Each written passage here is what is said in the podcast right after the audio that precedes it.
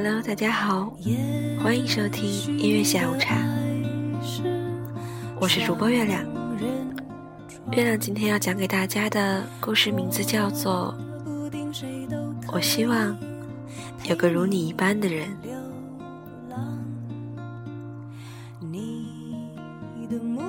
管春是我认识的最伟大的路痴。他开一家小小的酒吧，但房子是在南京房价很低的时候买的，没有租金，所以经营起来压力不大。他和女朋友毛毛两人经常吵架，有次劝架兼蹭饭。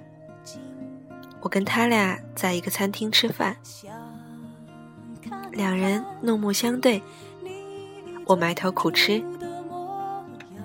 管春一摔筷子，气冲冲的去上厕所，半小时都没动静。毛毛打电话，可他的手机就搁在饭桌，去厕所找也不见人。毛毛咬牙切齿，认为这狗东西逃跑了。结果他满头大汗的从餐厅大门奔进来，大家惊呆了。他小声说：“上完厕所想了会儿吵架用词，想好以后一股劲儿往回跑，不知道怎么穿越走廊就到了新华书店。”人家指路，他又走到了正红街广场。最后想了招狠的，索性打车。司机一路开，又没听说过这家饭馆，描绘半天，已经开到了鼓楼，只好再换辆车，才找回来的。在新街口吃饭，上个厕所，迷路迷到鼓楼。毛毛气得笑了。他们经常吵架的原因是酒吧生意不好。毛毛觉得不如索性转手买个房子准备结婚。管春认为酒吧生意再不好，也属于自己的心血，不乐意卖。当时我大四，他们吵的东西离我太遥远，插不进嘴。吵着吵着，两人在二零零三年分手了。毛毛找了个家具商，常州人。这是我知道的所有讯息。而管春依旧守着那家小小的酒吧。管春说：“这女人，亏我还跟她聊过结婚的事情。这女人留了堆破烂走了，走了反而干净。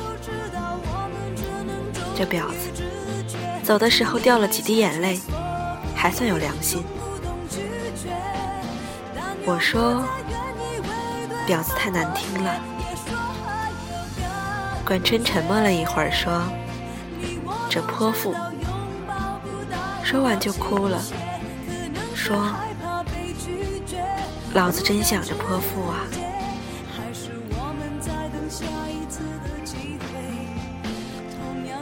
我那年刚毕业，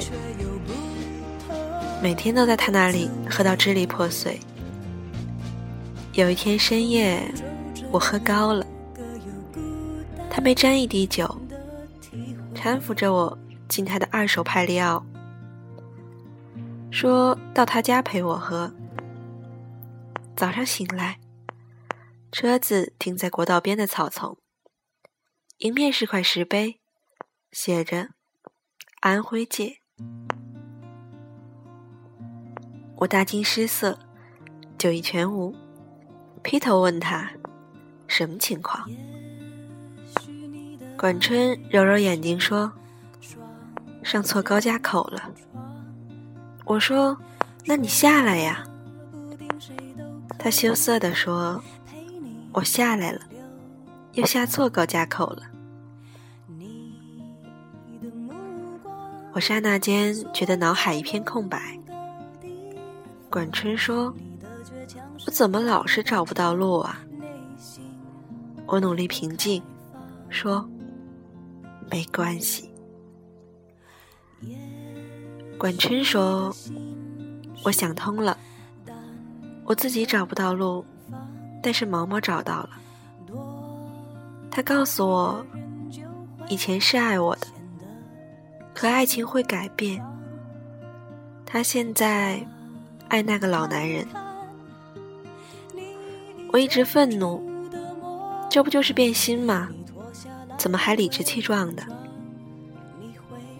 现在我想通了，变心这种事情，我跟他都不能控制。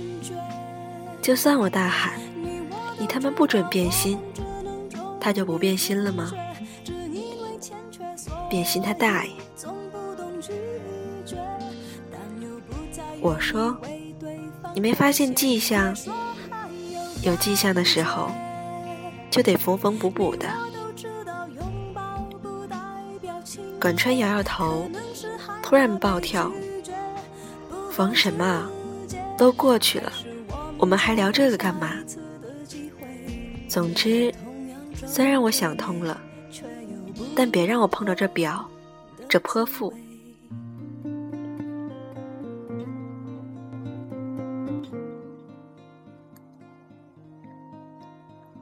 我心想，这不是你开的头吗？发了会儿呆，我问：“你身上有多少钱？”他回答：“四千。”我数数，自己有三千多。兴致勃勃地说：“我有条妙计，要不咱们就一路开下去，碰到路口就扔硬币，正面往左，反面往右，没心情扔，就继续直走。一天天的毫无目标，磕磕碰碰，大呼小叫，忽然寂静，忽然喧嚣。”忽而在小镇啃烧鸡，忽而在城里泡酒吧，艰难地穿越江西，拐回浙江，斜斜插进福建，路经风光无限的油菜田，依山而建的村庄，两边都是水泊的窄窄田道，没有一盏路灯。月光打碎树影的土路，很多次碰见写着“此路不通”的木牌。快到龙岩，车子抛锚，引擎盖里隐约冒黑烟，搞得我俩不敢点火。管春叹口气说：“正好没钱了，这车也该寿终正寝，找个汽修厂。”能卖多少是多少，然后我们买车票回南京。最后卖了一千多块。拖走前，管春打开后备箱，呆呆地说：“你看。”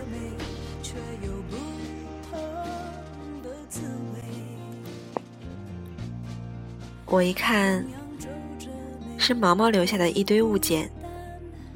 相册、明信片、茶杯、毛毯，甚至还有牙刷。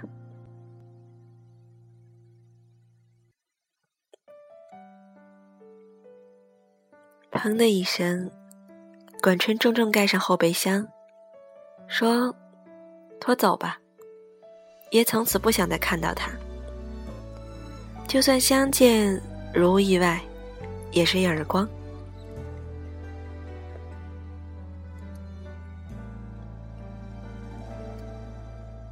我迟疑的说：“这些都不要了。”管春丢给我一张明信片，说：“我和毛毛认识的时候，他在上海读大学。毛毛很喜欢你写的一段话，抄在明信片上寄给我，说这是他对我的要求，狗屁要求，我没做到，还给你。我随手塞进背包，拖车拖着一辆废弃的派利奥和满载的记忆走了。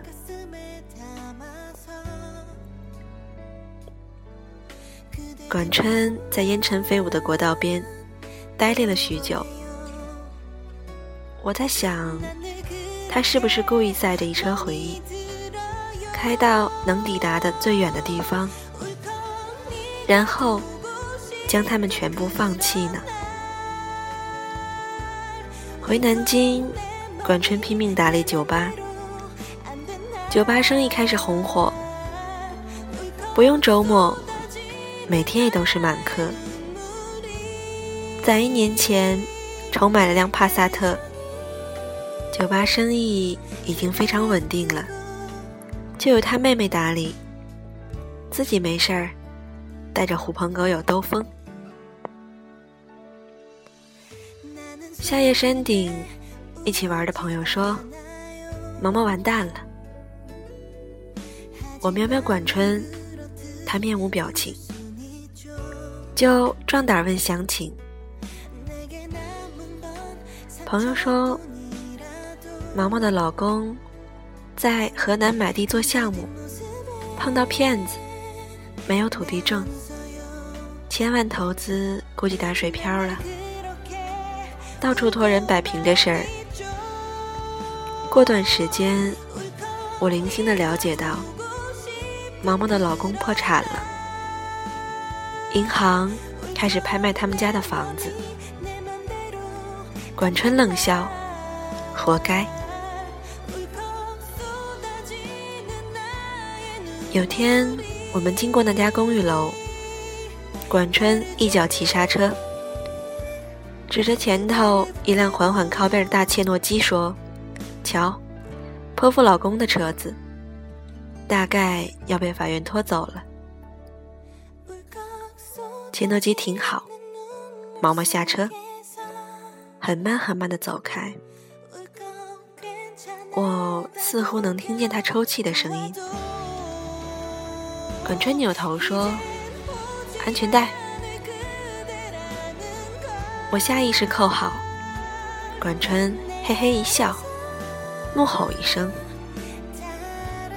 变心他大爷！”接着一脚油门，冲着切诺基撞了上去。两人没事儿，气囊弹在脸上，砸得我眼镜不知飞哪儿去了。我心中一个声音在疯狂的咆哮：“这王八蛋，这王八蛋！老子要是死了，一定到你酒吧里去闹鬼。”行人纷纷围上。我能看到几十米开外，毛毛下白的脸，和一米内，管春狰狞的脸。图一时痛快，管春只好卖酒吧。酒吧通过中介转手，挣一百万，七十五万赔给毛毛，他带着剩下二十多万。和几个搞音乐的朋友，去各个城市开小型演唱会。据说都是当地文艺范儿的酒吧，开一场赔五千。看到这种倾家荡产的节奏，我由衷赞叹：真牛啊！我也离开南京，在北京、上海各地晃悠。管春的手机永远打不通。上 QQ 时，看见这货偶尔在，只是简单聊几句。我心里一直有个疑问，终于憋不住问他：“你撞车就图个爽吗？”管春发个装酷的表情，然后说：“他那车我知道，估计只能卖三十多万。”我说：“你赔他七十五万，是不是让他好歹能留点钱，自己过日子？”管春没立即回复，又发个装酷的表情。半天后说：“可能吧，反正老子撞得很爽。”说完，这孙子就下线了，留个灰色的头像。我突发奇想，从破破烂烂的背包里翻出那张明信片，上面写着：“我希望有个如你一般的人，如这山间清晨一般明亮清爽的人。”如奔赴古城道路上阳光一般的人，温暖而不炙热，覆盖我所有肌肤。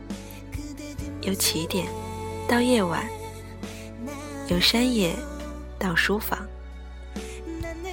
一切问题的答案都很简单。我希望有个如你一般的人，贯彻未来，数遍。生命的公路牌。我看着窗外的北京，下雪了，混不下去。我两年后回南京，没一个月，大概钱花光了。管春也回了，暂时住我租的破屋子。两人看了几天电视剧，突发奇想。去那家酒吧看看。走进酒吧，基本没客人，就一个姑娘在吧台里熟练的擦酒杯。管春猛地停下脚步，我仔细看看，原来那个姑娘是毛毛。毛毛抬起头，微笑的说：“怎么有空来？”管春转身就走，被我拉住。毛毛说：“你撞我车的时候，其实我已经分手了。他不肯跟我领证结婚。至于为什么，我都不想问原因。分手后，他给了我一辆开了几年的大切诺基。我用你赔给我的钱。”跟爸妈借了他们要给我买房子的钱，把这酒吧又重新买了回来。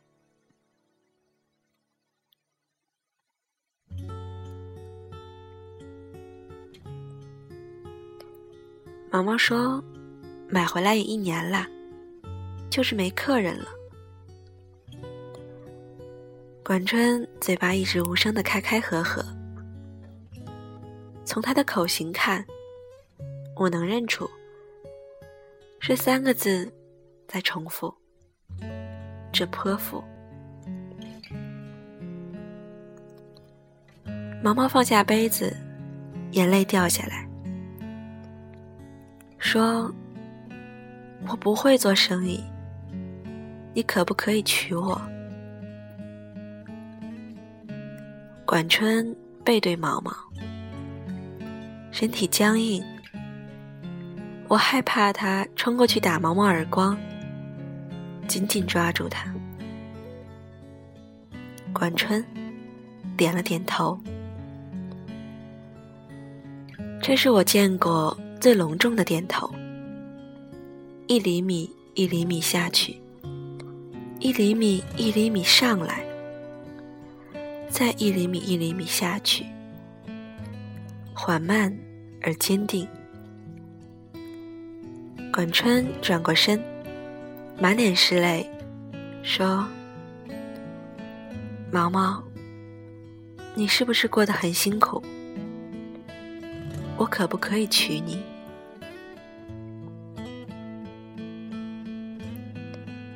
我知道旁人会无法理解，其实一段爱情是不需要别人理解的，我爱你，是三个字，三个字组成最复杂的一句话。有些人藏在心里，有些人脱口而出。也许有些人曾静静看着你，可不可以等等我？等我醒悟，等我明辨是非，等我说服自己，等我爬上悬崖，等我缝好胸膛来看你。可是全世界没有人在等，是这样的，一等。雨水将落满单行道，找不到正确的路标。一等，生命将写满错别字，看不见华美的封面。全世界都不知道谁在等谁，而管春在等毛毛。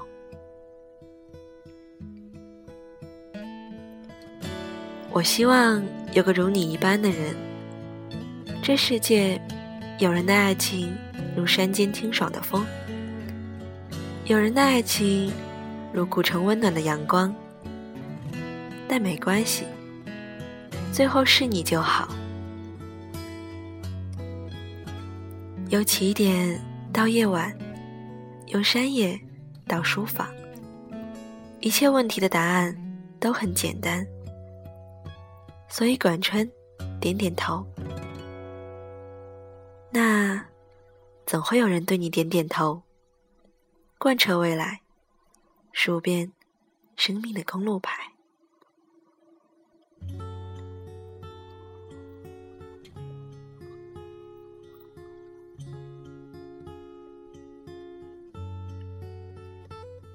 今天的故事就是这样。我希望有个。如你一般的人，大家好心情，我们下期节目再见，我是月亮，拜拜。